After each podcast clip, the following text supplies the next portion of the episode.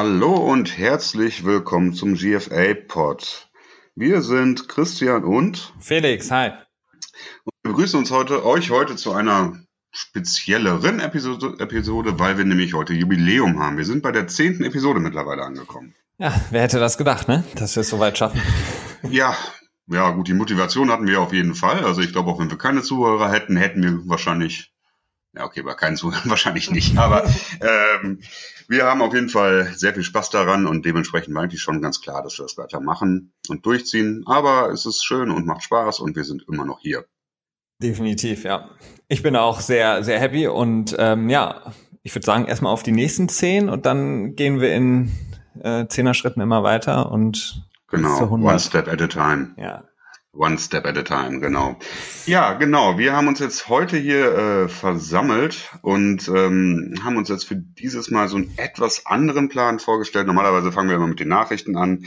Aber auch in Anbetracht der Tatsache, dass die, äh, die OTAs jetzt vorbei sind, die Minicamps von den äh, ganzen Football-Teams, ich glaube, diese Woche waren auch die letzten, definitiv. Ne? Ja. Ähm, da kommen wir jetzt so langsam so ein bisschen in diese Dark Period, in diese Zeit von fünf bis sechs Wochen, bis es dann zu den Training Camps geht, äh, wo relativ wenig Nachrichten so auftauchen. Ne? Also die Kader sind in der Regel gesetzt, fertig. Und ähm, da passiert schon mal nicht mehr viel, vielleicht mal ab und zu ein Trade, aber in der Regel auch nicht unbedingt ein großer, sodass äh, der Nachrichtentechnik nicht mehr so viel los ist und wir uns dann einfach gedacht haben, gut, dann fangen wir das Ganze mal andersrum an und fangen jetzt heute mit ähm, der Vorstellung der Division an. Ja. Genau, und da hatten wir letzte Woche schon gesagt, dass wir mit der AFC East anfangen. Definitiv. Ja, genau. Und deswegen wollen wir mal direkt in diese Richtung rübergehen. Und dann schmeiße ich dir mal den Ball zu Felix und ähm, du fängst mit den Buffalo Bills an, oder? Genau, weil wir haben ja gesagt, wir wollen äh, jetzt in der zehnten Folge ein kleines Special auch machen zu den Patriots. Ähm, auf der einen Seite, weil wir uns relativ gut mit den Patriots auskennen, beziehungsweise ein mhm. bisschen, man könnte sagen, routen für die Patriots. Ähm, aber auf der anderen Seite, es ist einfach das Team, was am meisten, ähm, ja, einfach am meisten momentan ähm, an, an Sachen zum drüber sprechen birgt. Also genau. das ist halt das Team, das bringen die meisten Buzz rein, ne? Ja, und das ist ja auch das Team, was was alle sagen, okay, die werden werden wieder in den Super Bowl kommen, die haben die Chance ähm, den den Sieg sozusagen zu verteidigen den Super Bowl, was noch nie geschafft wurde. Und deswegen halt einfach für uns ganz klar, wir wollen da ein bisschen ausführlicher drüber sprechen. Aber bevor wir das machen, gucken wir uns erst mal. Geschafft wurde schon. Aber ähm, das haben die doch, warte, 2-3, 2-4, ne? Äh, ja, stimmt. Ja, ja, ich glaube, ja, da hast du was durcheinander geworfen, wahrscheinlich mit der Champions League, die ja gerade, wo sie gerade äh, verteidigt wurde, ne? Ach ja, stimmt. Ja, guck, dann bin ich ein bisschen durcheinander.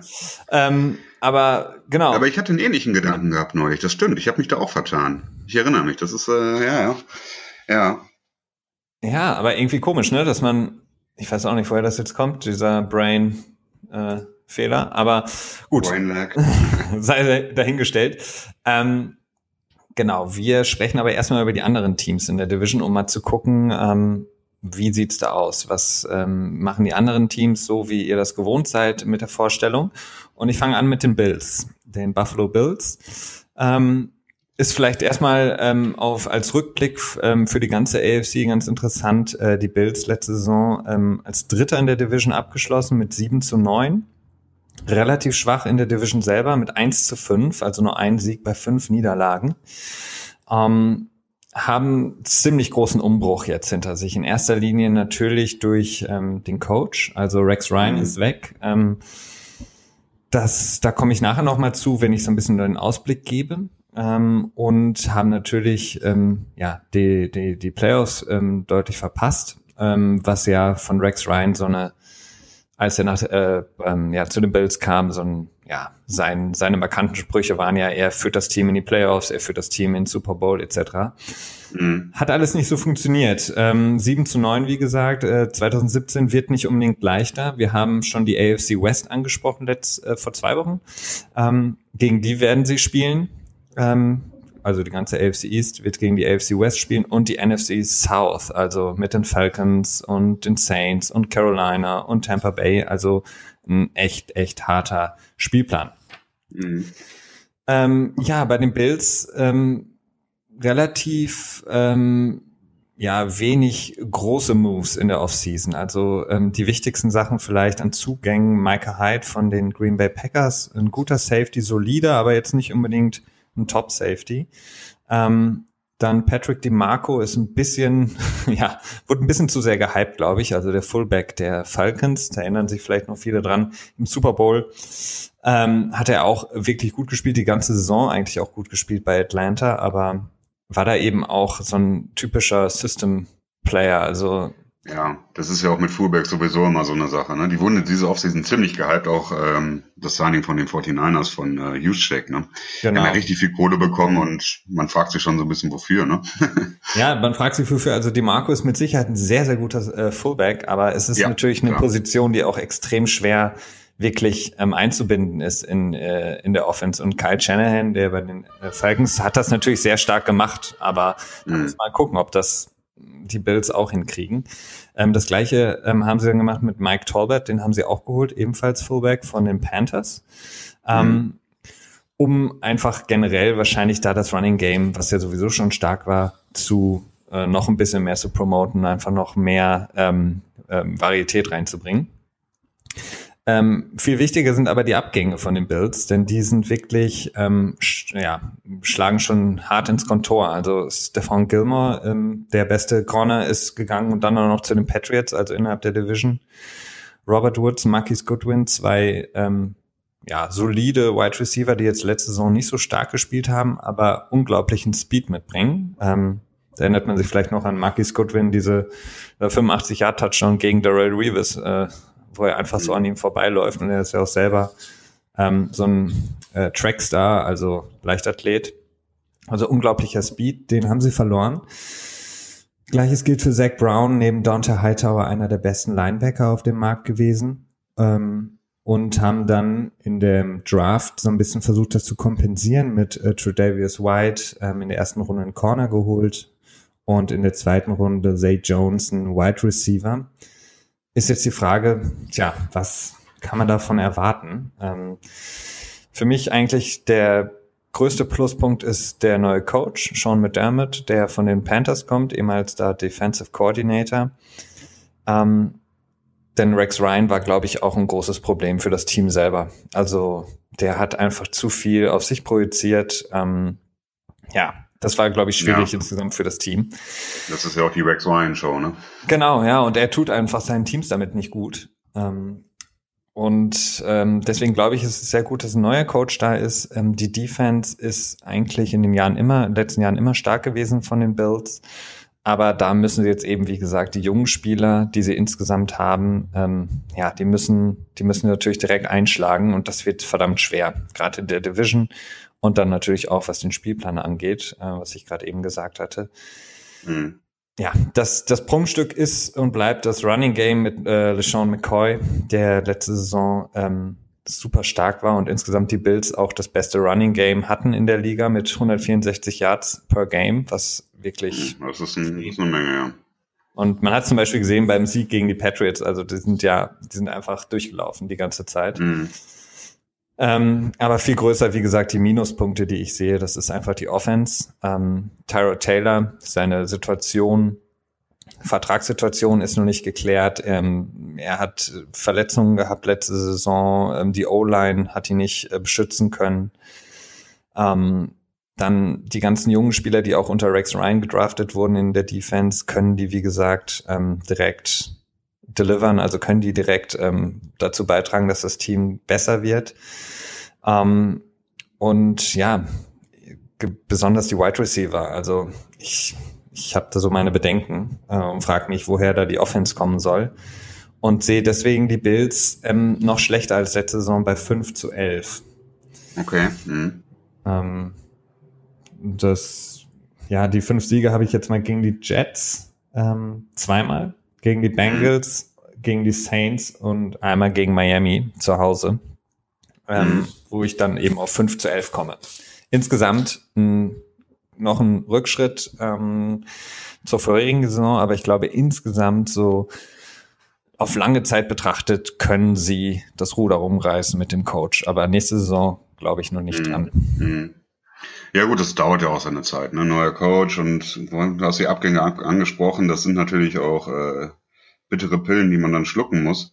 Ja. Und ähm, da würde ich dir jetzt so spontan, glaube ich, auch zustimmen, dass ich äh, schon denke, dass es in der nächsten Saison ein bisschen schwieriger wird als in der vorherigen.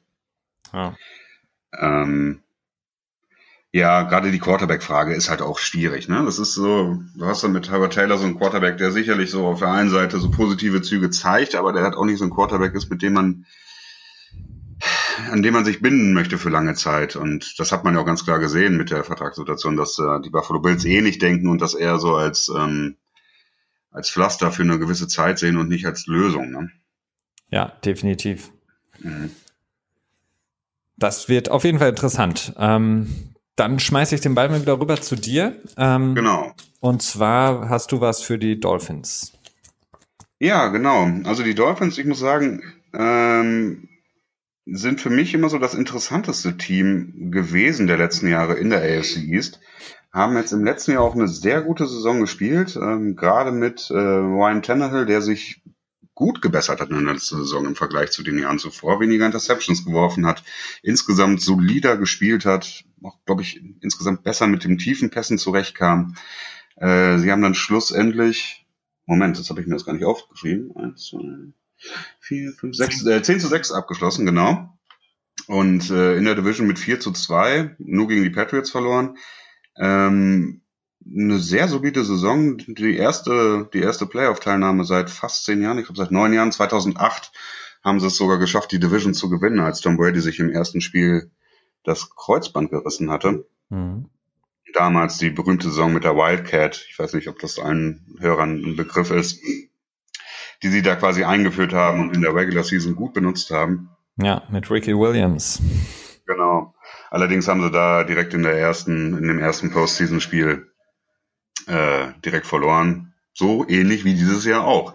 Haben sie auch direkt im ersten Spiel gegen Pittsburgh verloren und auch relativ deutlich. Nun muss man aber auch dazu sagen, dass Ryan Tannehill sich in Woche 13 äh, auch das Kreuzband gerissen hat, wie Tom Brady damals. Ähm, und dementsprechend man dann mit dem Backup-Quarterback Matt Moore die letzten Spiele bestritten hat und auch das Playoff-Spiel. Und da ist es dann ähnlich wie mit Oakland gewesen. Da hat man sich nicht unbedingt einen Sieg errechnet. Ähm, man hat das Ganze dann abgeschrieben als sehr gute Lernerfahrung, dass man das Team auf einem guten Weg sieht. Ähm, insgesamt hat das Team auch echt sehr gut gespielt. Also Ryan Tanner, wie gesagt, hat ähm, super äh, Fortschritte gezeigt. Äh, Jay Ajay sicherlich die große Überraschung gewesen, der äh, überhaupt nicht als Starting Running Back eingeplant war, aber dann mit äh, über 1200 Rushing Yards die Saison beendet hatte. Und vor allen Dingen muss man noch, sorry, dazu sagen, dass ja, in, Play in, dem Playoff-Spiel Matt Moore, ähm, glaube ich, auch äh, zumindest nicht ganz ja. auf der Höhe war, weil er hat diesen ja. unglaublichen Hit abbekommen, äh, ich glaube von Lawrence Timmons. Ähm, ja. Von wem es war? Von den Steelers. Ähm, das, also der, der war mit Sicherheit äh, äh ja. hatte eine Gehirnerschütterung und das war ja noch in der ersten Halbzeit. Ähm, genau. Also, Hashtag, Hashtag Concussion Protocol, ne? Ja. ja, ja, das war schon, ähm, aber insgesamt ist es eine super Saison gesehen, gewesen für die Dolphins, die wirklich gesehen haben, das, was sie gemacht haben mit Ryan, äh, Ryan Gaze? Adam Gaze. Adam mit Adam Gaze. Gaze als noch relativ jungem Head Coach, sowohl, sowohl vom Alter als auch von seiner Erfahrung her. Ähm, viele schöne Entwicklungen haben sie gesehen, gerade mit Xavier Howard, der als Rookie dann direkt mehr oder weniger die First Corner Rolle sich erkämpfen konnte gegen Byron Maxwell, von dem ich nie so wirklich überzeugt war, muss ich sagen. Ähm, mhm. Der auch so ein bisschen nachgelassen hatte. Und dass auch Kiko Alonso, der ähm, durch einen Trade von äh, Philly rübergekommen ist, der sich gut etabliert hat als Linebacker, äh, so dass allerdings auch das einzige Highlight im Linebacker-Core war ähm, wo dann auch so ein bisschen zu den Negativpunkten können. Also das Linebacker-Core war ein großes Problem, äh, hatten aber auch unheimlich viele Verletzungen gehabt, das muss man dazu sagen. Und die O-Line war auch so ein bisschen schwierig, so ähm, dass man, aber ja gut, ich meine, insgesamt kann man sehr zufrieden sein als Dolphin-Fan. Also da ähm, kleiner Ausblick schon mal, da sehe ich gute Sachen für die Zukunft ähm, so dass man dann auch in der Free Agency nicht so viele gemacht hat. Man hat hauptsächlich die eigenen Spieler resigned.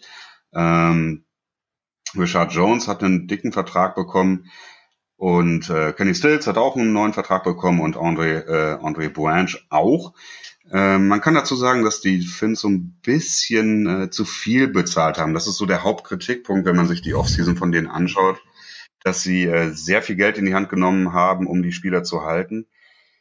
Ähm, ist sicherlich ein valider Kritikpunkt, das sehe ich ähnlich, aber würde gleichzeitig dazu sagen, dass, wenn man das Cap sich betrachtet und wie das dann in Zukunft sich weiterentwickelt, dass es nicht so schlimm ist, wie man, wie es jetzt vor fünf Jahren gewesen wäre, wenn man da so ähm, viel mehr bezahlt hätte für die Spieler. Insofern würde ich das nicht so schwer gewichten. Äh, Abgänge haben sie nicht so richtig wichtige gehabt. Ähm, Prinzip, ja, Dion Sims, der Teil der End, ja. ist jetzt auch nicht so sowieso der stärkste Teil der End gewesen. Mario Williams, gut, ja, war mal ein großartiger Spieler, das war auf jeden Fall im letzten Jahr nicht mehr. Ja. Insofern würde ich dann die Abgänge dann nicht unbedingt ähm, negativ also ich finde die Offseason bis zu dem Punkt gut. Im Draft haben sie eigentlich auch relativ solide gehandelt, haben in der ersten Runde an Position 22 ähm, Charles Harris gepickt, Defensive End. Ähm, ja, das ist ein Pick, ein guter Spieler.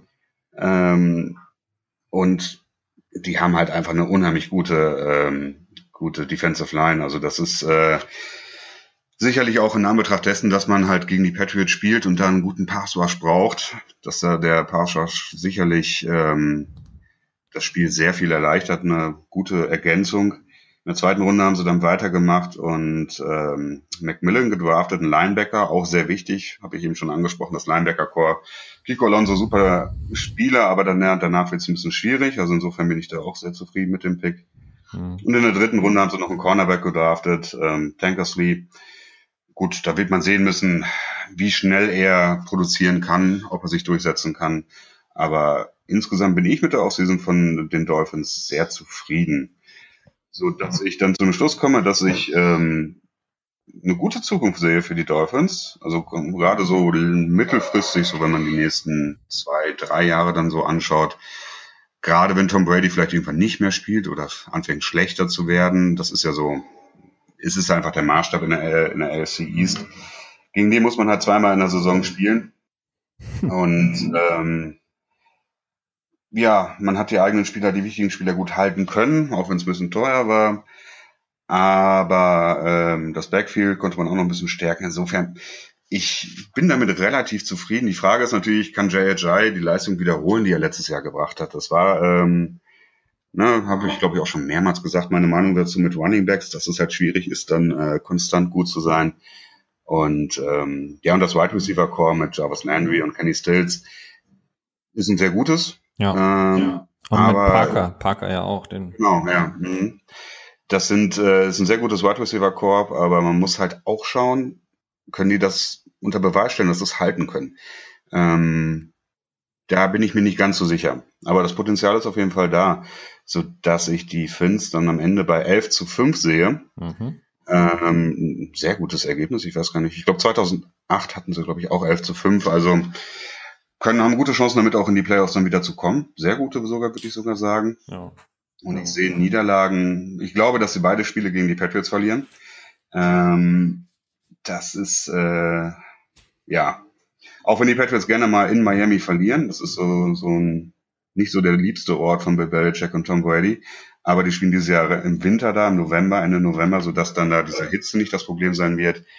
Und ich sehe sie noch verlieren gegen New Orleans, ähm, gegen New Orleans äh, gegen die Falcons und gegen die Oakland Raiders. Also ich könnte mir vorstellen, dass äh, die Dolphins die Raiders durchaus äh, herausfordern können, aber habe dann jetzt doch hier diesen die Niederlage denen noch zugeschrieben, weil 12 zu 4 dann am Ende vielleicht doch ein bisschen zu viel wäre meines Erachtens. Ja, glaube ich auch. Also 11 zu 5 ist schon schon sehr gut. Also wenn man weil ich ich bin auch immer so, ich weiß auch nicht, Ryan Tannehill, ja, er hat den Sprung gemacht, aber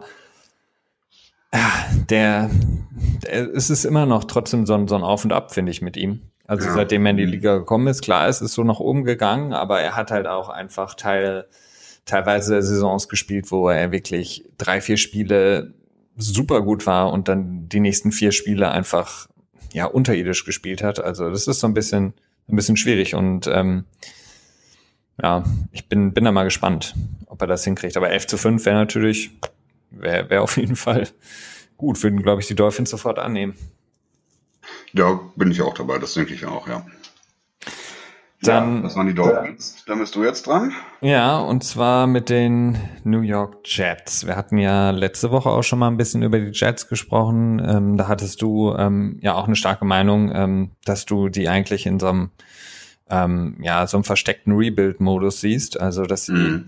im Grunde genommen sich darauf einstellen, eben die ja, im Draft im nächsten ähm, das Team neu zu strukturieren.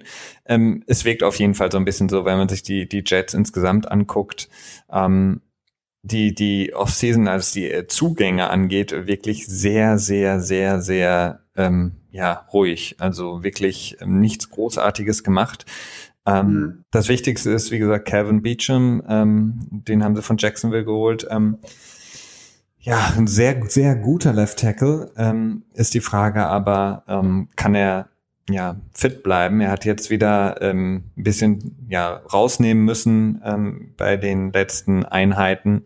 Ähm, hatte in der letzten Saison sowohl mit dem Knie zu tun, dann Gehirnerschütterung. Also wenn er fit ist, ist er ein sehr, sehr guter Left Tackle. Aber die Frage ist, kann er fit bleiben? Ähm, und dann hat man äh, Josh McCown geholt, den Quarterback aus Cleveland ja, das ähm, ja. weiß ich nicht. Würde wie, wir eben schon, wie ich eben schon sagte, ne, das ist so ein perfektes äh, Pflaster für kurze Zeit. Ne? Ja, es ist es auch definitiv. Aber die Frage ist, ähm, ja, also ich wäre als Jets-Fan nicht wirklich happy. Bei allem, was ähm, ja. da möglich war, auf dem Quarterback-Markt Josh McCown zu holen, hm, okay. Zumal er ja auch nicht unbedingt äh, die letzten Jahre gezeigt hat, dass er durchspielen kann. Ne? Also man sagt ja auch mhm. immer häufig, ähm, häufiger spielen ist wichtiger als äh, großes Talent zu sein. Ähm, und ähm, das ist bei Josh McCown auf jeden Fall nicht der Fall, dass er gezeigt hat, dass er ja durchspielen kann diese eine Saison. Und wenn, wenn er dann weg ist, ja, dann hat man Bryce Petty und Christian Hackenberg. Ja. Ist, ja, ist, die möglichen Stars der Zukunft. Ja. Das ähm, sehr solider ähm, Zugang ist auf jeden Fall Morris Claiborne von den ähm, Dallas Cowboys der ähm, vielleicht so ein bisschen Daryl Reeves ähm, den Spot einnehmen kann. Ähm, ist auf jeden Fall einer, jetzt, obwohl er gar nicht so ein, ich sag mal, ein relativ junger Spieler noch ist, ist er jetzt auf jeden Fall in dem Backfield einer der erfahreneren.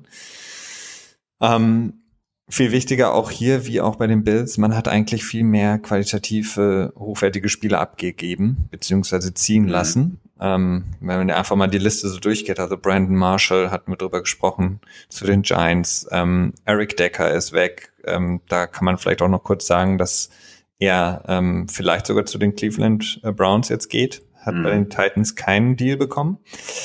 Ähm, dann äh, David Harris, da hatten wir auch letzte Woche drüber gesprochen, Daryl Reeves, ähm, Marcus Gilchrist und sogar der Kicker Nick Falk, der bisschen gestruggelt hat. Mhm. Ähm, ja, das sind schon Spieler, wenn man vor zwei, drei Jahren gesagt hätte, ähm, die sind jetzt weg bei den Jets, da hätten alle die Hände über den Kopf zusammengeschlagen. Ja. Ähm, sehr interessant auf jeden Fall die Situation bei den Jets. Ähm, ja, ich bin von dem Draft eigentlich ähm, sehr überzeugt. Also mit Jamal Adams, dem Safety, und äh, Marcus May, dem anderen Safety, haben sie jetzt ein super gutes, junges Safety-Duo, was wahrscheinlich auch von direkt von Beginn an spielen wird. Ähm, das heißt, da haben sie auf jeden Fall, finde ich, nichts verloren, weil Gilchrist jetzt auch in den letzten Jahren abgebaut hat. Ähm, aber ja, was passiert mit den Wide Receivers zum Beispiel? Ne? Da hatten wir mhm. Brandon Marshall ist weg, jetzt Quincy Nunwa, der ist auf jeden Fall ein guter, junger ja. Receiver, der jetzt wahrscheinlich Number One Receiver sein wird, hat er auch letzte Saison schon gute Stats. Ich glaube, um die knapp 900 Yards ähm, hatte mhm. er.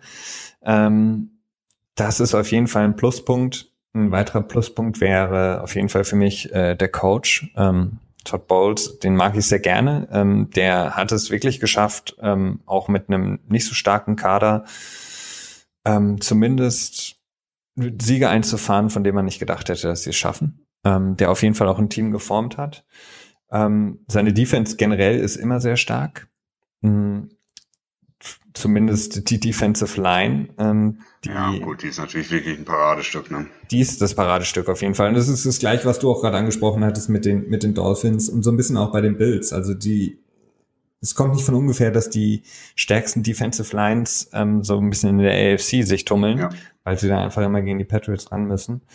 Aber da hat man eben mit Wilkerson, äh, mit Leonard Williams und Sheldon Richardson einfach super starke Defensive Line Spieler. Und ähm, das ist aber auch leider ähm, von der sozusagen großartigen Defense der, der Jets der letzten Jahre so ein bisschen übergeblieben, nur weil die Linebacker sind nicht wirklich stark. Ähm, und die Corner, wie gesagt, ähm, ja, mit Buster Screen und Morris Claiborne eigentlich jetzt die beiden erfahrensten Corner äh, in dem Backfield und wobei Buster Screen ja auch nur eigentlich die Slot-Position spielt.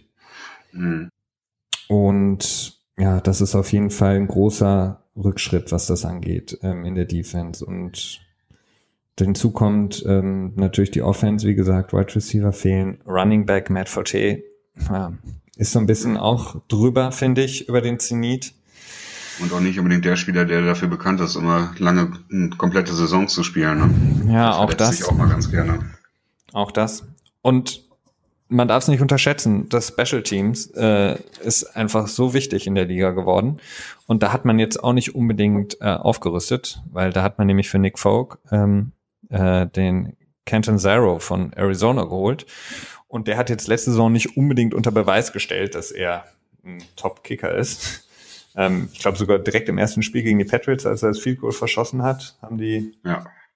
äh, Arizona Cardinals direkt verloren. Also der hatte da einige ähm, sehr, sehr schlechte Spiele. Ähm, ja, deswegen als zusammengefasst bei den Jets viele, viele Abgänge, viele, viele junge Spieler, von denen man noch nicht weiß, was sie bringen werden, ähm, komme ich zu 4 zu 12. Also von 5 zu 11 letzte Saison prognostiziere ich ein 4 zu 12. Das heißt noch eine Niederlage mehr. Mhm. Ähm, Wo siehst du die Siege? Die Siege sehe ich ähm, zu Hause gegen Miami, dass die die Serie mhm. splitten. Ähm, zu Hause mhm. gegen Jacksonville auswärts gegen Cleveland. Das ist so ein Spiel, das kann ich einfach nicht einschätzen und da kann ich mir vorstellen, dass die, dass die, die Jets das rausholen. Und ähm, eine kleine Überraschung, weil dafür sind die Jets eigentlich jede Saison gut für eine, eine Überraschung, ähm, auswärts gegen Denver. Okay. Mhm. Weil da könnte ich mir das vorstellen. Und da ist der Special Teams ähm, Play ähm, naja, sagen wir mal so, der Kicker ähm, hat da gewisse Vorteile in Denver. Aber ähm, das ist so, so, wo ich sage, okay, da irgendwo gibt es einen Ausbruch ähm, nach oben hin und vielleicht gegen die Broncos. Mhm. Das wäre so. Ja, gut. Das finde ich schon sehr optimistisch, muss ich sagen. Aber gut, ähm, das ist nicht unmöglich. Schlussendlich ist es auch wirklich schwierig, dann das so auf eine auf, wirklich auf einen Punkt festzunageln. Und also es ist sowieso schwierig, überhaupt zu, abzuschätzen, wie gut dann Teams sind. Ähm, ich hätte jetzt, glaube ich, wäre eher so mit 2 zu 14, glaube ich, gegangen. Aber 4 zu 12, warum nicht? Ja, ich glaube, ich, ich, ja, wie gesagt, also ich glaube, Ted Bowles, der, der ist, ähm, der ist, ähm, der ist sehr ehrgeizig. Ich glaube nicht, dass hm. der einen auf äh, Tanken macht. Also der wird nicht sagen, ja. Und vor allen Dingen zu das wird, das, das wird er, glaube ich, auch nicht machen. Das stimmt. Da, da gebe ich dir recht. Ich glaube, er ist auch wirklich in einer sehr schwierigen Situation da, weil er kriegt einen Kader vorgesetzt und äh, ja, wird sicherlich nicht der gewesen sein, der gesagt hat, okay, schmeißt sie alle raus und holt sie nicht wieder. Ähm, er tut mir da echt ein bisschen leid in der Situation. Das ist auch wirklich ein, ein Headcoach, den ich auch recht sympathisch finde. Definitiv. Und ich glaube, also ob das jetzt gegen die Teams äh, sein wird, die Siege, keine Ahnung, könnte sein, sehe ich so, aber insgesamt so vier Siege kriegen sie auf jeden Fall hin, schätze ich. Deswegen, ähm, mhm. warum nicht? Ähm, wie gesagt, die, die Defensive Line, die kann bei den Jets, und das haben sie gezeigt in den letzten Jahren, so ein Spiel entscheiden. Ähm, mhm. Es ist halt einfach ähm, so, ich meine, wir haben es bei jedem Team jetzt was gehabt, ähm, bis auf so ein paar Ausnahmen, die, die Quarterback-Situation, und die ist bei den Jets halt im Grunde genommen am miserabelsten. Ähm, ja, das ist halt einfach so der Knackpunkt. Ja, ja das stimmt, da hast du recht. Ja, dann bleibt uns nur noch eins übrig in der AFC East. Genau, und zwar die New England Patriots. Mhm. Ja, gut, letztes Jahr den Super Bowl gewonnen. Also da gibt es, äh, es ist immer schwierig, an einer Saison zu makeln, äh, zu mäkeln, rumzumäkeln. Ähm, ja, also die Niederlagen, zwei der Niederlagen kamen halt in den ersten vier Spielen, wo Tom Brady noch gesperrt war. Einmal, äh, nee, was Quatsch, was erzähle ich da? Entschuldigung, eine Niederlage gegen Buffalo in der Woche, in Woche vier. Ja. Wo sie auch äh, keinen einzigen Punkt erzielt haben. Also sowas habe ich bis jetzt in meiner Footballkarriere noch nicht mitbekommen. Zumindest äh, das ist auch schon. Ja, ähm, das ist schon eine, eine besondere, ja, eine besondere Leistung, wie auch immer, eine Leistung von, von Buffalo in dem Moment. Ähm, nun muss man aber auch dazu sagen, dass dann nicht mal mehr Jimmy Garoppolo gespielt hat, sondern nur noch ähm, oh Jacoby oh Brissett. Genau, Jacoby Brissett. Äh, so dass man dem nicht so viel zumessen sollte. Ähm, die anderen Niederlagen gegen Seattle. Äh, Niederlage, genau, gegen Seattle. Ja gut, äh, war insgesamt ein sehr merkwürdiges Spiel, wenn ich mich recht daran erinnere, dass ich, glaube ich, die Patriots so wenig Selbstvertrauen in die eigene Defense hatten, dass sie dann am Ende mussten sie noch einen Touchdown scoren und es war nicht mehr so viel Zeit auf der Uhr, aber dann haben sie noch auf Zeit gespielt und es dann dadurch nicht geschafft, noch einen Touchdown zu erzielen und deswegen dann das Spiel verloren. Das ist schon, ich weiß noch, das, ich habe damals irgendwie, habe ich das nicht so ganz nachvollziehen können, mhm. warum man das dann da so spielt. Aber gut, so ist es gelaufen. Am Ende war es auch nicht weiter wichtig, weil ähm, wenn man sich gerade die Platzierung für das Seeding in den Playoffs anschaut, ähm, Derek Carr sich ja verletzt hat und dann dementsprechend der First Seed relativ leicht zu erreichen war. Ja. Ähm, die Schwächen, die ich in der letzten Saison so ein bisschen bei den Patriots gesehen habe, ist zum einen die O-Line, Offensive Line, die die letzten Jahre immer schon irgendwie Thema und problematisch war bei den Patriots, die es irgendwie nicht geschafft haben, da ähm, wirklich solides Spiel zu erzeugen. Ähm, gut, das ist immer schwierig. Wie ist das? Und eigentlich haben sie eine ganz gute Stats, aber auf der anderen Seite ist Tom Brady auch einer der Quarterbacks, der den Ball am schnellsten aus der Hand hat. Und dementsprechend das, äh, das Spiel für die Offensive Line auch dadurch leichter wird, weil sie einfach nicht so lange ähm, Pass protecten müssen. Mhm. Ähm, ja, und der Passwash ist auch so ein bisschen problematisch. Ähm, aber nicht so das größte Problem, würde ich mal so sagen. Gut, die Stärken von den Patriots, ganz klar Tom Brady, das Tight Spiel war super, das, ja, braucht man eigentlich gar nicht aufzählen. Im Prinzip, die Defense war insgesamt auch sehr gut. Ich glaube, die beste Defense, wenn man nach zugelassenen Punkten geht. Ich weiß nicht, ob die auch am Ende so abgeschlossen haben. Ja, ich glaube schon. Zumindest waren sie es ganz am Ende, also relativ am Ende. Ja, so das, äh, ja gut, ich will eigentlich auch gar nicht großartig noch über die letzte Saison reden, da gibt's äh, wie gesagt, nicht so viel zu merken und dann direkt zur Offseason rübergehen. Und da gab es schon erstaunlicherweise, ähm, ja, also ich weiß nicht, ob es jemals einen Super Bowl-Sieger gab, der in der nächsten Offseason 60 Millionen Dollar in Cap Space zur Verfügung hatte. Das war schon eine sehr besondere Situation. Ich glaube, die Pets waren irgendwie Top 5 oder so, was das Cap Space anging, als es in die Free Agency reinging.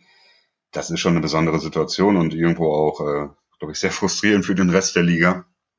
weil sich meines Erachtens die Patriots äh, deutlich verbessert haben, sogar noch, äh, deutlich vielleicht nicht, aber auf jeden Fall verbessert haben im Vergleich zur letzten Saison insgesamt. Ähm, zu den wichtigsten Abgängen, um damit mal anzufangen, äh, Martellus Bennett, ganz klar, der zu Green Bay gegangen ist, der ähm, ja also den Titel des eines zweiten Tight Ends eigentlich nicht verdient hat, ähm, aber er natürlich hinter Gronkowski der zweite Tight End war bei den Patriots der aber super eingesprungen ist, als Gronk sich dann den Rücken verletzt hatte und auch im Super Bowl ähm, sehr, sehr wichtige Catches hatte. Ähm, ja, also es ist nicht gut, dass er weg ist, sicherlich. Ähm, konnte einigermaßen passabel ersetzt werden, würde ich mal sagen, mit Dwayne, Dwight, Dwight Allen? Nee, Dwayne Allen, ne? Dwayne so Allen, ja. Genau. Ähm, ja, adäquat. Das ist auf jeden Fall ein Downgrade in dem Moment, aber gut, das ist ähm, irgendwo auch, glaube ich, schon so der schlimmste Abgang, würde ich mal sagen. LeGert Blunt ist weg. Finde ich bei den Patriots nicht so wichtig. Die haben irgendwie immer einen, der äh, den Ball, der schafft, den Ball in die Endzone zu tragen. Ähm, genau, ja, Chris Long ist noch weg. Logan Wine wäre dann so der nächst, der zweitwichtigste Abgang, würde ich mal behaupten. Sehr starker Cornerback, für mich, der sich im letzten Jahr auch gut gemacht hat. Für mich ja. eigentlich der, der, der härteste Abgang. Ähm, neben, neben Bennett ähm, Logan Ryan. Weil er einfach, mm. weil er einfach ähm, so solide gespielt hat. Ähm, und weil er einfach, ja. ähm, einfach das, was die Patriots so gerne immer proklamieren, dieses äh, Do Your Job, also nur das, was ja, du wirklich ja. machen sollst. Der hat halt nicht, ähm, nicht irgendwie versucht, irgendwie ähm, extra die eigenen Stats hochzupushen. Er hat nicht irgendwie fancy Sachen versucht mhm. und dann noch irgendwie die Interception rauszuholen, sondern er hat einfach immer seinen Mann gespielt, hat äh, im Grunde genommen genau das gemacht, was er in, der, in dem jeweiligen Spiel machen sollte. Ähm, mhm. Und das hat er einfach sehr gut gemacht. Ja, das hat er sehr gut gemacht. Und man muss, ähm, also wenn man jetzt nur die, die Stärke der beiden Spieler betrachtet, also wenn man jetzt Logan Ryan und die Position mit ins, äh, ins ähm, in die Betrachtung mit einzieht und Martellus Bennett miteinander vergleicht, dann würde ich auch sagen, dass Logan Ryan der bessere Spieler ist, gemessen auch an der Position eben. Aber ich finde halt, dass die Patriots mit ähm, Stefan Gilmore sogar noch ein Upgrade gemacht haben. Und deswegen würde ich dann in dem Moment sagen, dass, es, dass der Verlust nicht ganz so schlimm ist, weil man jetzt äh, Malcolm Butler und Stefan Gilmore als äh, Cornerback-Tandem hat, was, ähm, ja, es ist unheimlich stark. Mhm. Ähm, ist gar nicht mehr so leicht zu sagen, wer dann der erste, wer der zweite Cornerback ist. Ich meine, bei den Patriots, die haben ja sowieso nicht so festgeschriebene Rollen. Die sind ja mehr so Game, Game by Game und gucken dann, wie das, wie die Matchups irgendwie passen und richten sich dann da immer speziell drauf aus, so dass ähm, das gar nicht so genau zu sagen ist. Ähm, ja, das stimmt. Ich bin halt gespannt, ich, ähm, wie die Patriots jetzt sozusagen anders, ob sie jetzt anders spielen werden in der Defense. Mhm. Ob sie jetzt, mhm. ähm, weil sie jetzt zum ersten Mal eigentlich ähm, seit, ja, seit ewigen Zeiten ähm, zwei fast gleichwertige mhm. Corner haben. Ähm, und mhm. vorher war es eben so, dass sie wirklich einen starken hatten und einen, so jemand wie Logan Ryan, der eben äh, das gemacht hat, wofür er da war. Ähm, mhm. Und dann eben immer diese klassische äh, Spielaufteilung hatten, dass sie eben auf der einen Seite ähm, der beste Receiver des Gegners gedoppelt wurde und auf der anderen Seite genau. mhm. eben der weniger gute Receiver, sage ich jetzt mal, ähm, One-on-One. -on -one. Genau.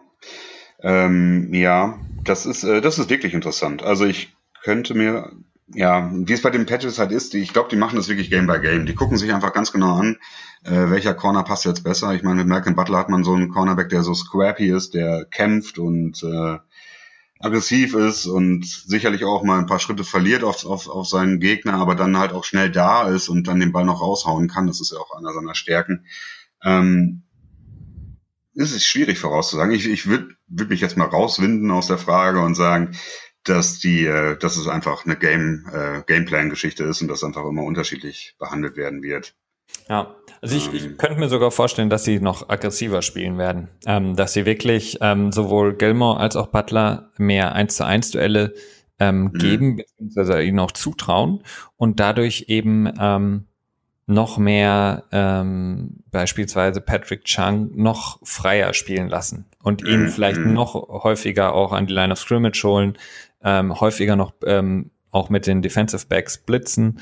Ähm, mhm was sie eigentlich relativ selten machen, wenn sie es machen, relativ erfolgreich, aber eben, wie gesagt, sehr, sehr ja, selten, das stimmt, ja. ähm, mhm. dass man das noch häufiger sehen wird. Also, dass sie da einfach noch, ja, noch schwerer auszurechnen sind. Ist durchaus möglich, gerade wenn man halt den vermeintlich schwachen oder schwächeren Passwash ins Auge betrachtet. Da muss man natürlich dann gucken, wo man dann den extra Pressure herbekommt. Ja. Ähm, da sind Corner Blitzes natürlich eine gute Möglichkeit. Ja, und vor allen Dingen, warum solltest du Stefan Gilmore irgendwie 60 Millionen zahlen, wenn er ja. ähm, dann noch Hilfe vom Safety braucht? Also das, das, das stimmt, macht keinen ja. Sinn. Also der, der muss schon im Grunde genommen alleine klarkommen. Ja, das stimmt, das stimmt. Ähm, und eigentlich auch nicht nur gegen den zweitbesten Receiver, eigentlich auch gegen den besten. Ne? Ja. Vielleicht nicht unbedingt gegen Julio Jones oder Antonio Brown dann, aber ähm, gegen einen, weiß nicht, Landry zum Beispiel, sollte er dann eigentlich alleine klarkommen. Da hast du schon recht. Ja. Sonst wäre das ein bisschen vom Geld gemessen nicht so ganz angebracht. genau. Ja, dann nochmal ein paar von den wichtigen neuen Signings. Wir haben jetzt gerade schon so ein bisschen über Stefan Gilmore geredet. Ähm, schon auch ein Signing, was, was viele sehr überrascht hat, weil die Patriots eigentlich nicht dafür bekannt sind, so riesige Verträge rauszuhauen für ähm, Free Agents. Das ist eigentlich eher so, die bezahlen ihre eigenen Spieler und ich weiß gar nicht, wann der letzte, kannst du dich an den letzten großen Free Agent Contract erinnern? Ähm, auf der Defense-Seite? Ja, allgemein. Mm, nee, ich würde jetzt mal sagen, Richard Seymour vielleicht, so als, mhm. wobei, ja, ich, ja, aber den, den haben sie auch, so, ja, ja, doch, ja. Aber er hat jetzt, ich glaube, das war auch kein richtig großer Vertrag. Ähm, ich, ich, ja, es ist schwierig. Also auf der Defense-Seite eigentlich nicht wirklich viel. Mhm. Ja, es ist schon eher ungewöhnlich für die Patriots. Aber gut, sie hatten ja nur auch einfach mega viel Geld zur Verfügung, sodass sie es mal machen konnten. Ne? Also Stefan Gilmore, gutes Signing meines Erachtens, auch wenn es viel Geld war. Ich bin sehr gespannt, wie das äh, sich dann zeigen wird auf dem Feld, wenn er dann mit Butler zusammenspielt.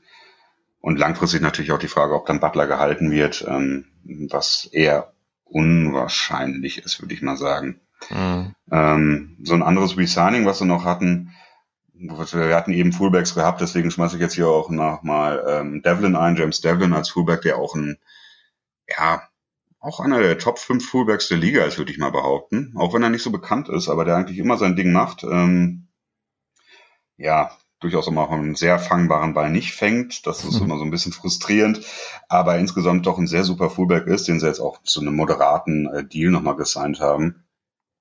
Ich glaube, ja, irgendwie so anderthalb Millionen hat er, glaube ich, bekommen pro Jahr. Alan Branch haben sie resigned. Ein super Spieler im letzten Jahr. Bei ihm ist immer so ein bisschen die Frage, wie motiviert er ist. Ich glaube, der hat jetzt diese ähm, bei den OTAs, bei den verpflichtenden Team Activities nicht teilgenommen. Äh, musste dafür auch eine heftige Strafe zahlen. Das ist immer so festgelegt im CBA. Äh, das ist so eine, so eine leichte Wundertüte, würde ich mal sagen. Aber ja, das ist so ein neues Resigning nochmal gewesen. Und ähm, die anderen wichtigen Running Back Positionen, da haben sie natürlich auch zwei neue Running Backs gesigned mit Mike Gillisley und Rex Burkhead, mhm. äh, auch zu relativ teuren Verträgen. Ähm, Teuerste überhaupt, oder? Ähm, ich weiß nicht. Also ich meine, wir also hatten gerade Defense, wobei ich glaube ich da also overall nicht, nee, nee. Also äh, Burkett hat äh, 3,15 Millionen bekommen an einem Einjahresvertrag und Gillisley äh, über zwei Jahre 3,2. Ähm, schon eher ungewöhnlicher Move für die Patriots, so viel Geld also verhältnismäßig so viel Geld in die Running Back Position zu stecken. Ja. Da bin ich mal sehr gespannt, was sie da vorhaben, weil sie jetzt wirklich ähm, einige neue Running Backs haben mit Dion Lewis, was ja auch mal ein bisschen, der kam ja nach seiner Verletzung leider nicht mehr so stark zurück im letzten Jahr. Mhm. Ob sie dann ihn so ein bisschen schonen und nur so situationsbedingt einsetzen und gucken, dass er dann irgendwie das Maximum rausholen kann, wenn er halt nicht so häufig spielen muss. Ähm, Sicherlich auch beide Special Teams Faktoren, ähm, die ja bei Bill Belichick immer eine sehr wichtige Rolle spielen. Da muss man mal gucken, aber auch Signings, die mir gefallen, weil ähm, in den niedrigen Verträgen, in den niedrigen Gesamtvolumensverträgen, da finde ich, kann man auch mal so ein bisschen was probieren. Ja, es ist, es ist auf jeden Fall jetzt nicht irgendwie riskant. Ähm, ist auch jetzt insgesamt nicht viel Geld. Es ist für die Patriots irgendwie viel Geld auf der Position, aber insgesamt ist es ja, ich meine, wenn man sich, wir hatten das, ich hatte das ja gerade eben mit äh, äh, Di Marco, der ist ein Fullback, der verdient fast das gleiche mhm. wie äh, aufs Jahr gerechnet. Ähm, ja. Von daher ist es wirklich sehr, sehr moderat. Ähm, ja, denke ich auch, ja. Definitiv. Genau, ja. Und was haben die Patriots noch gemacht? Und haben noch äh, Lawrence Guy geholt von den Baltimore Ravens. Ähm, hm, ja, moderater Deal, schon etwas höherer Deal mit äh, 6,7 Millionen im Jahr. Ähm, Defensive Tackle, das ist so, so ein bisschen die, das Eingeständnis, dass man halt nicht so sicher ist, was mit, mit Branch halt ist. Ne? Und man hat dann eine ganz gute Rotation. Ja. Ähm, Coney Ely. Genau, Coney Ely, das wären dann die Trades zu dem man noch kommen muss. Da waren die Patriots ja sehr aktiv, muss man ja sagen. Also Conley, nicht so ganz so spektakuläre Trade. Viel, viel spektakulärer war dann der Trade mit den New Orleans Saints, wo sie äh, ihren First-Round-Pick abgegeben haben. Und ähm, damit Brandon Cooks geholt haben. Was, äh, ja, also das ist schon ein krasser Move. Also Brandon Cooks ein unheimlich starker Wide Receiver, sehr, sehr schnell, der nicht unbedingt der Typ ist, der weit runter läuft das Feld und dann den Ball fängt, sondern der eher den Ball kurz fängt und dann daraus einfach unheimlich viel macht, weil er so, so, so stark beschleunigt und dann einfach nicht mehr einzuholen ist. Ähm, ja. Das ist so, ich weiß nicht, hättest du mir das so selber gesagt oder äh, auch schon im Pod, dass das so, so die Antwort auf die, auf den Super Bowl ist?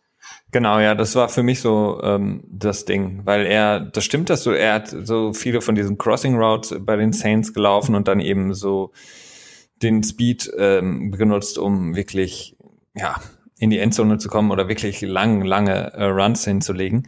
Aber was er eben auch gemacht hat äh, bei den Saints, war eigentlich, sobald er äh, in einer Single Coverage war, also wirklich nur eins zu eins, ähm, mhm. ist er halt einfach, einfach an, an dem äh, Cornerback vorbeigeflogen und dann hat Breeze mhm. den Ball einfach ähm, ja, auf ihn geworfen. Das heißt, mhm. das war für mich schon die Antwort auf den Super Bowl, weil da hat man einfach gesehen, dass ähm, was gegen die Steelers davor in dem Spiel noch geklappt hat, dass man einfach zum Beispiel ähm, ähm, hier, ähm, jetzt komme ich nicht auf den Namen, ähm, hm, Gibt einen Hint? Nee, ähm, der andere. Von Buffalo gekommen. Äh, Ach, ähm. Hogan, ähm, Chris Hogan, ja. Ja, genau. Ähm, der ähm, ja in, in dem Spiel gegen, gegen die Steelers zum Beispiel ja äh, viele, viele tiefe Bälle gefangen hat. Ähm, das hat im Super Bowl überhaupt nicht funktioniert. Also da haben die ähm, ja. nichts hinbekommen. Also Edelman, das weiß man, der ist ja eh nicht unbedingt der Spieler dafür. Amendola jetzt auch nicht mhm. unbedingt. Mm. Michael Mitchell auch nur nicht so. Äh, vielleicht fehlende Erfahrung noch, aber bei Chris Hogan war es so, da war überhaupt keine Gefahr über lange mhm. Bälle. Und ich glaube, das war so ein bisschen für mich die Antwort, dass man eben Brandon Cooks holt. Weil wenn man jetzt zum Beispiel nochmal gegen die Falcons spielt im nächsten Jahr, da, da müssen die Falcons jetzt einfach ähm, deutlich, deutlich mehr aufpassen. Ne? Und im Super Bowl wussten mhm. sie eigentlich, okay, jedes, jeder Spielzug von den Patriots spielt sich quasi vor uns ab. Also wir, wir müssen im Grunde genommen nichts äh, hinter uns, also im Rücken ähm, erwarten. Genau. Mhm. Und mit Brandon Cooks hat man einfach ähm, ja, einen perfekten Spieler geholt. Wie gesagt, ich bin immer noch überrascht, dass die Saints das gemacht haben. Aber ja. Ja, meines Erachtens ist das so, so, so ein kleiner Offenbarungseid, dass man gesagt hat, okay, wir haben jetzt die letzten Jahre versucht, alles nur über die Offense zu regeln und wir vernachlässigen die Defense und man jetzt eingesehen hat, okay, die Sache, erstmal ist Drew Brees nicht mehr ewig da. Ich glaube, der ist auch schon so 35, 36, mhm. vielleicht sogar 37. Äh, auf jeden Fall auch schon etwas in die Jahre gekommen. Das heißt, man hat da nur noch so ein paar Jährchen, mit denen man mit ihm sicher planen kann. Und ähm, zum anderen, gut, man kann nicht immer von der Offense erwarten, dass sie jedes Spiel 40 Punkte wirft, damit man gewinnen kann, weil das gegnerische Team einfach 35 Punkte macht oder so. Da ähm, denke ich mal, dass man da einfach gesagt hat, okay, wir müssen ein bisschen von der Offense opfern, um in die Defense was reinzustecken. Ähm, ja, es ist schon ein radikaler Move gewesen, das stimmt. Also auf jeden Fall sehr unerwartet. Sehr unerwartet. Aber zurück zu den Patriots. Für die Patriots ist es jetzt natürlich ein Luxusproblem. Ähm, ja, das stimmt. Ich, ich, also vielleicht an dich die Frage, was, was denkst du, wer sind die, wenn wir jetzt mal von dem, so einem klassischen Set ausgehen von den Patriots mit äh, Running Back ähm, mit Gronkowski und drei Receivern. Ich meine, wer steht für dich dann auf dem Feld zu, sagen wir mal, Beginn der Saison? Welche drei Receiver? Ja, das ist auf jeden Fall Cooks und Edelman. Also die sind ähm, sicherlich jeweils die erste, erste Starter. Mhm. Edelman im Slot und, und Cooks dann vielleicht auch, aber mehr, mehr außen. Mhm. Ähm, und dann die dritte Position ist das so ein bisschen fraglich, ne? Da, da, ob das Hogan macht. Ich glaube eher nicht. Ich glaube, dass Hogan da so ein bisschen ins Hintertreffen geraten wird. Hm. Ähm, möglich, ich weiß nicht, wie seine Vertragssituation ist, ob er nicht sogar vielleicht so ein, so ein überraschender Cut sein könnte, bei denen, dass er noch rausgeschmissen wird. Ich weiß nicht genau, wie viel Geld er verdient. Das ist aber nicht so viel. Ähm, Merke Mitchell ist natürlich jemand, den man weiterentwickeln möchte. Man möchte ihm viel Spielerfahrung geben, damit er äh, einfach auf Dauer noch besser wird. Deswegen wird er definitiv auch seine Spielzeit bekommen. Ähm, Amendola ja, also das, äh, der wird nicht mehr so viel Spielzeit bekommen, glaube ich, so wie er es auch letztes Jahr nicht bekommen hat. Okay.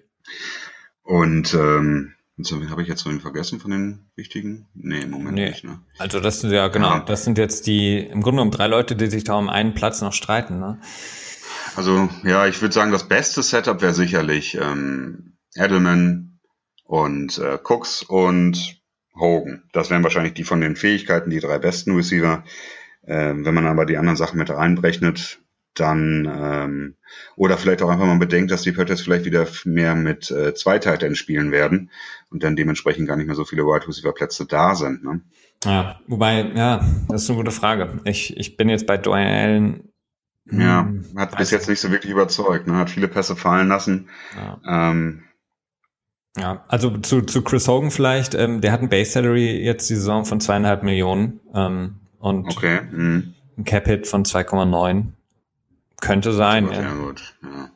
ja, Das ist, okay, das ist, ähm, man kann ihn locker rausschmeißen, ja. aber er ist gleichzeitig auch super günstig. Deswegen würde ich mal eher denken, dass sie nicht cutten werden, weil dafür ist aber, das ist einfach ein zu gutes äh, Preis-Leistungs-Verhältnis in dem Moment. Ja, auf jeden Fall.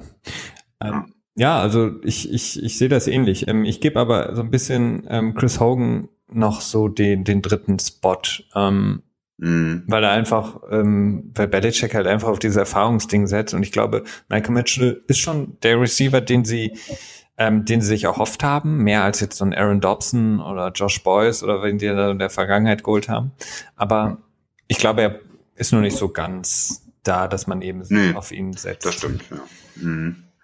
Ja, das wird, da wird's, ich meine, ähm, Josh McDaniels ist ja auch bekannt dafür, dass er immer ganz viele verschiedene Personalgruppen aufs Spielfeld schickt, eigentlich fast jeden Spielzug irgendwie was tauschen möchte, mhm. um irgendwie was, was auszubeuten, um den Gegner zu verwirren. Und ähm, ich glaube gar nicht mal so, dass man da großartig äh, so eine Standardausstellung sehen wird. Da wird es dann auch wiederum interessant. Äh, Brandon Cooks hat ja so ein bisschen rumgemeckert in, in New Orleans, als er dann im letzten Jahr so das Gefühl hatte, dass er nicht mehr so geliebt wird, sag ich mal. Und da gesagt, dass er ganz gerne mehr spielen möchte. Ob er es da schafft, bei den Patriots sich unterzuordnen. Was die meisten, die meisten Neuankömmlinge ja eigentlich immer ganz gerne tun. Aber es ist trotzdem immer eine Frage.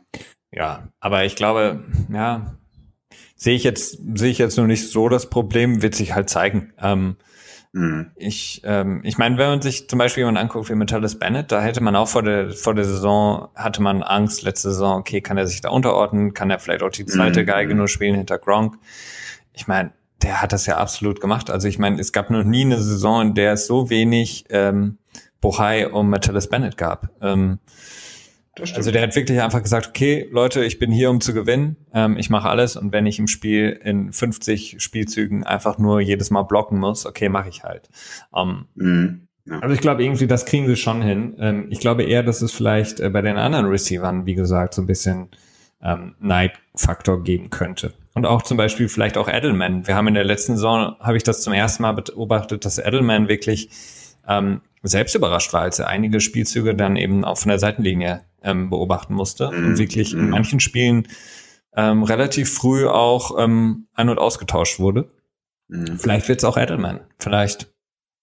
Ähm, Möglich ist es, ja.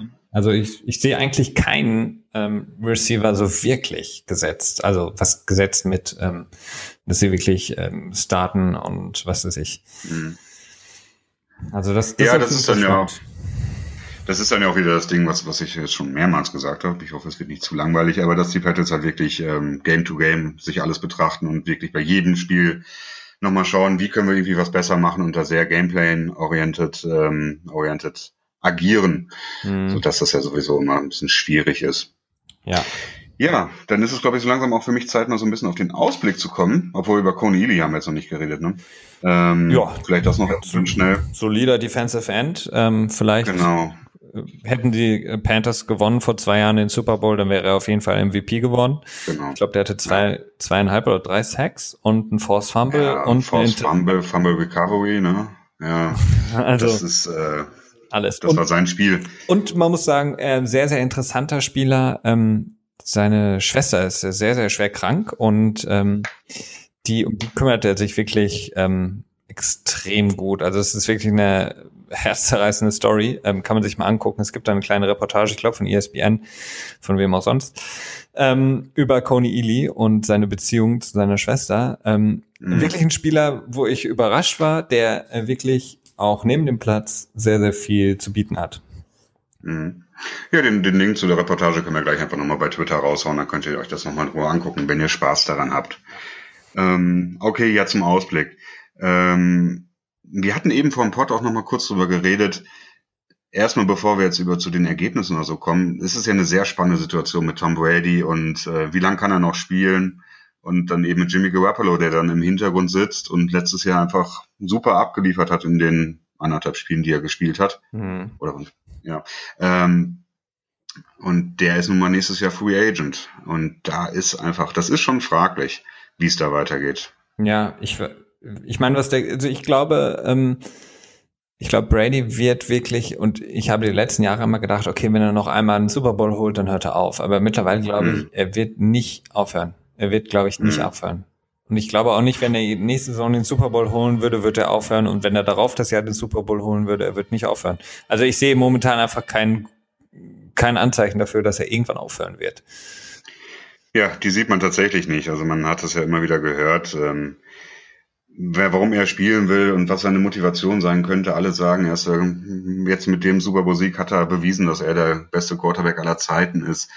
Was motiviert ihn noch? Was motiviert ihn noch? Ähm, er hat bewiesen, dass er besser ist als Pick 199 im Draft und ich glaube, er ist einfach der Competitor schlechthin. Also ähm, wo er seine Motivation herzieht und auch diese Disziplin, die er an den Tag legt, die er mit seinem mit seinem Ernährungsstil macht. Ich, ist irgendwie, ich glaube, keine Tomaten und äh, Avocado-Eis, haben wir uns ja auch schon mal so ein bisschen drüber äh, amüsiert. Ja. So, ähm, ja, von alleine aufhören wird er, glaube ich, auch nicht. Ähm, Vor allen Dingen, er hat, man kann. Er, ja. er hat, er, er, im Grunde genommen hat er sein komplettes Leben auf diesen Sport so krass ausgerichtet, so wie ich mhm. das halt noch nie bei irgendeinem Sportler gesehen habe.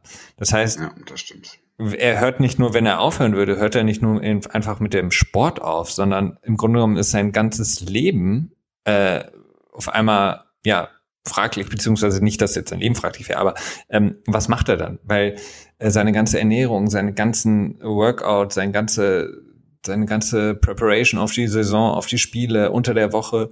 Ähm, ich glaube, es gibt selten Spieler, der in ein so tiefes Loch fallen würde wie Tom Brady. Weil ich meine, alles, was er macht, ob das jetzt auf dem Spielfeld ist, äh, vor dem Spiel, nach dem Spiel, in der Offseason, ist ausgerichtet auf die, ähm, den Super Bowl Run auf die Saison. Mhm. Und ja. ich glaube, der kann nichts anderes. Ja, das stimmt. Aber dann ist die Frage, was passiert mit Jimmy Garoppolo? Und was denken die Patriots, wie lange äh, Tom Brady noch spielen kann? Ja, das ist eine ähm, Frage.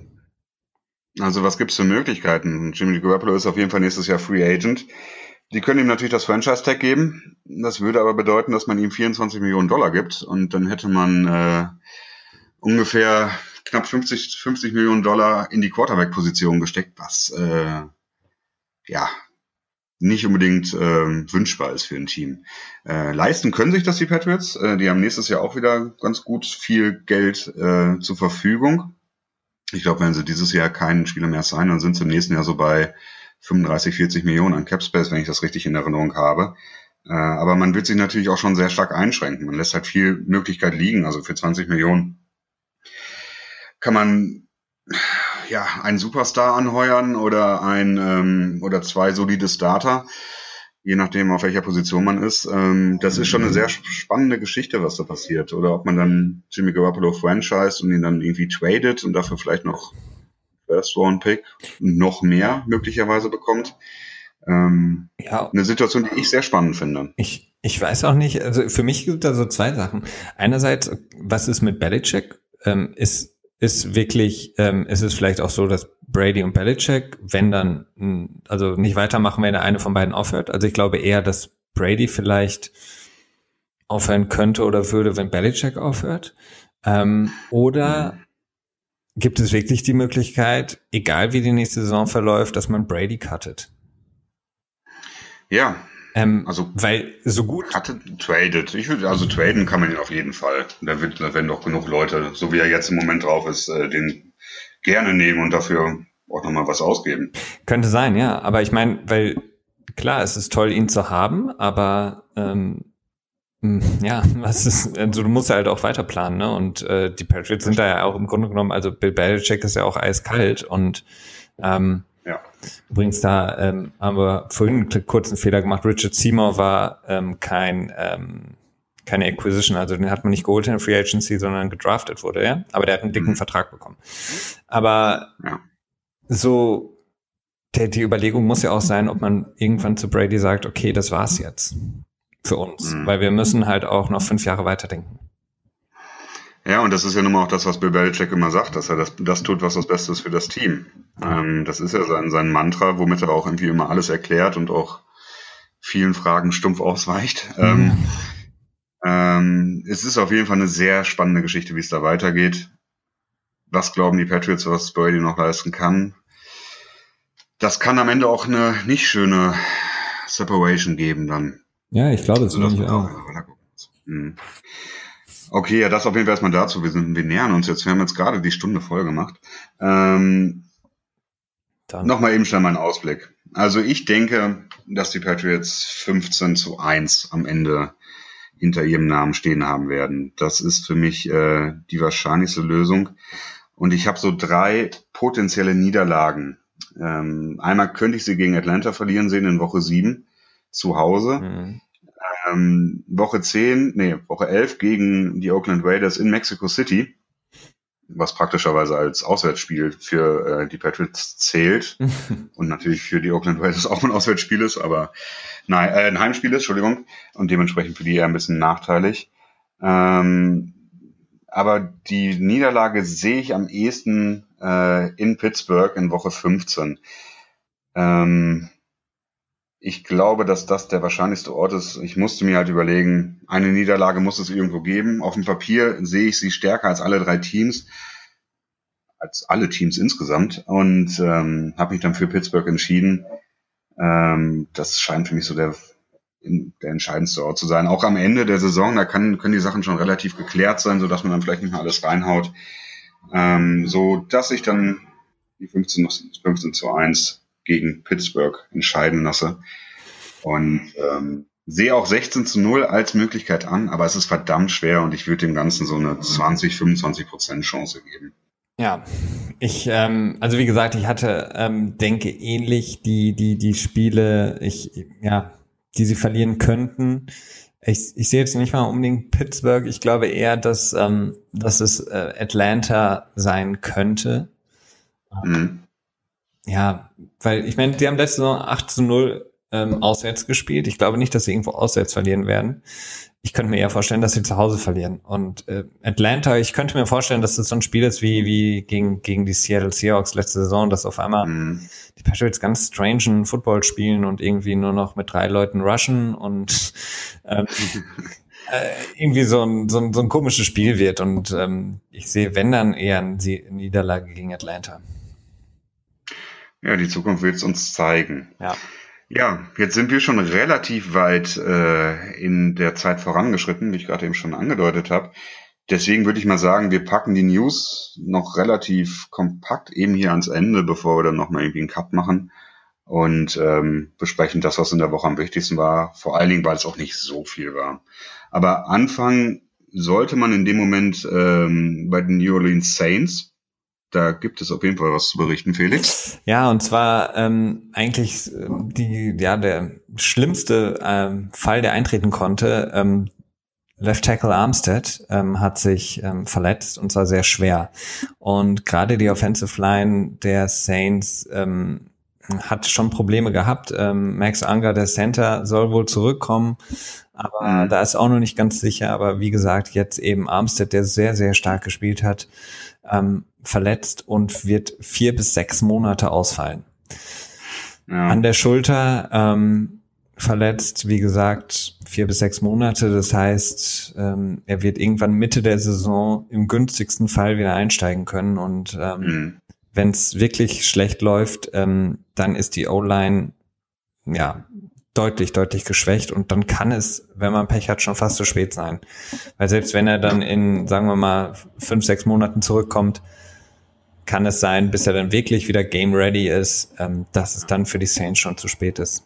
Also wirklich, das ist einer der größten, ähm, ja, ja, Minuspunkte im Grunde genommen oder beziehungsweise die schlimmste Nachricht, die eigentlich passieren kann, wenn der Left Tackle genau. der Saints sich verletzt. Ja, und auch bei den Saints haben wir noch Nick Fairley, der, ähm, ich glaube, da haben wir letzte Woche auch schon drüber gesprochen. Ja.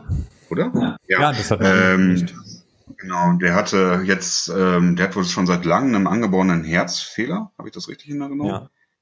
Ja, genau, und hat jetzt zwei Ärzte aufgesucht. Der eine hat ihm gesagt, spiel nicht weiter, der andere hat gesagt, ja, du kannst weiterspielen, so wie du es bisher, bisher auch gemacht hast. und jetzt will er sich noch eine dritte Meinung einholen und ähm, ja, das ist natürlich bitter, wenn man dann durch solche Sachen dann die Karriere beenden müsste. Ähm, vor allen Dingen, weil er auch ein sehr solider Spieler ist. Ja, definitiv. Also, wie gesagt, letzte Saison einer der stärksten in der Defensive Line, finde ich. Ähm, die Saints haben schon reagiert, haben äh, den Defensive Tackle Tony McDaniel geholt von den Seahawks. Ähm, recht solide, eigentlich auch ein sehr guter Spieler. ähm, ist ein Zeichen in meinen Augen, dass Nick Ferdi es vielleicht nicht mehr zurückschafft in die NFL. Hm, hm, hm. Ja, insofern sind die Saints dann da doppelt gebeutelt worden. Ja. Genau. Tja, was haben wir noch an Nachrichten, an den wichtigen Dingen? Dass Garrett sich irgendwie ein bisschen den Fuß verletzt hat, das ist jetzt Miles Garrett nicht so wichtig. Nee. Ähm, Patrick Chung hat eine Extension bekommen, Na, müssen wir jetzt auch nicht unbedingt großartig drüber reden.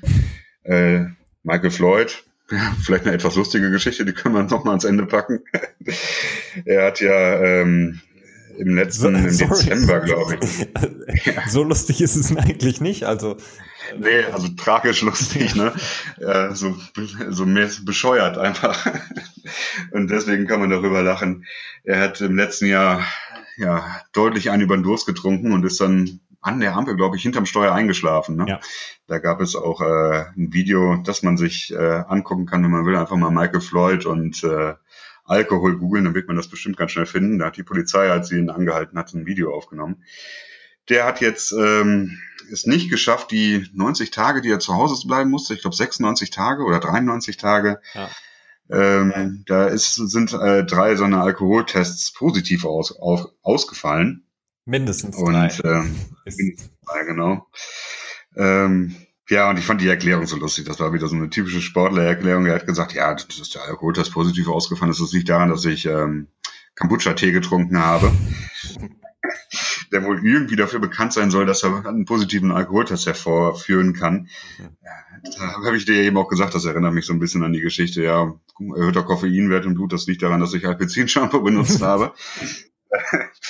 ja, mal gucken, was daraus wird. Er hat jetzt auf jeden Fall demnächst nochmal einen Gerichtstermin, dann wird man gucken, ob er ähm, da noch weiter mit rechtlichen Konsequenzen rechnen muss oder nicht. Ähm, Definitiv, ja. also gehe ich von aus. Also jetzt am 26. Juni ist der Gerichtstermin in Arizona auch. Ähm, mhm. Ich meine, die Vorgabe war 0,000 und er ist jetzt, wie gesagt, mindestens dreimal, so ist der Bericht, äh, drüber gewesen. Ähm, und ja, da ist jetzt die Frage. Ähm, ich kann mir gut vorstellen, dass er sanktioniert wird und das könnte bedeuten, dass er dann auch bei den Vikings wieder rausfliegt. Ja. Ja, gut, das ist sehr wahrscheinlich. Also ich glaube schon, dass er eine Strafe bekommen wird von der NFL alleine. Äh, so eine vier Spiel Suspe ähm, Suspendierung. Ja, Suspension. Genau, Suspendierung. Und ähm, ja, ich denke auch mal, dass sie damit gerechnet haben, aber tja, wenn dann tatsächlich nochmal richtig ins Gefängnis muss, dann äh, greift die Regel, in der Regel auch die NFL deutlich härter durch. Ne? Ja. Ja, gut. Das waren die ähm, News. Das waren die News. Hast du noch irgendwie was, was du loswerden möchtest? Hm, nö, eigentlich nicht. Diese Woche soweit alles ruhig. Genau. Ja, dann sind wir soweit durch. Ja. War ja. mal eine interessante neue Geschichte, dass wir da in einer Division mal so ein bisschen deutlich tiefer eigentlich in die Materie reingegangen sind. Ja. Aber es bot sich an und zur zehnten Folge kann man nochmal etwas anderes machen als kleines Jubiläum. Genau. Genau, ja, vielen Dank, dass ihr zugehört habt. Ähm, nochmal der kurze Hinweis, at gfa-pod. Wenn ihr uns bei Twitter folgen wollt, bei Facebook findet ihr uns unter gfa-pod zusammengeschrieben. Unsere Homepage ist ähm, gfapod.blog. Richtig, Felix, oder? Das ist absolut korrekt, ja. Wunderbar. Ja, lasst uns gerne irgendwie eine Benachrichtigung da, bewertet uns, gibt uns Sterne. Das ist immer gut für uns. Ähm, aber macht es nur, wenn ihr es wirklich wollt. Gut, das war soweit, war soweit von uns. Ich bedanke mich fürs Zuhören und wünsche euch noch einen schönen Tag und eine schöne Woche. Ebenso. Bis dahin. Ciao.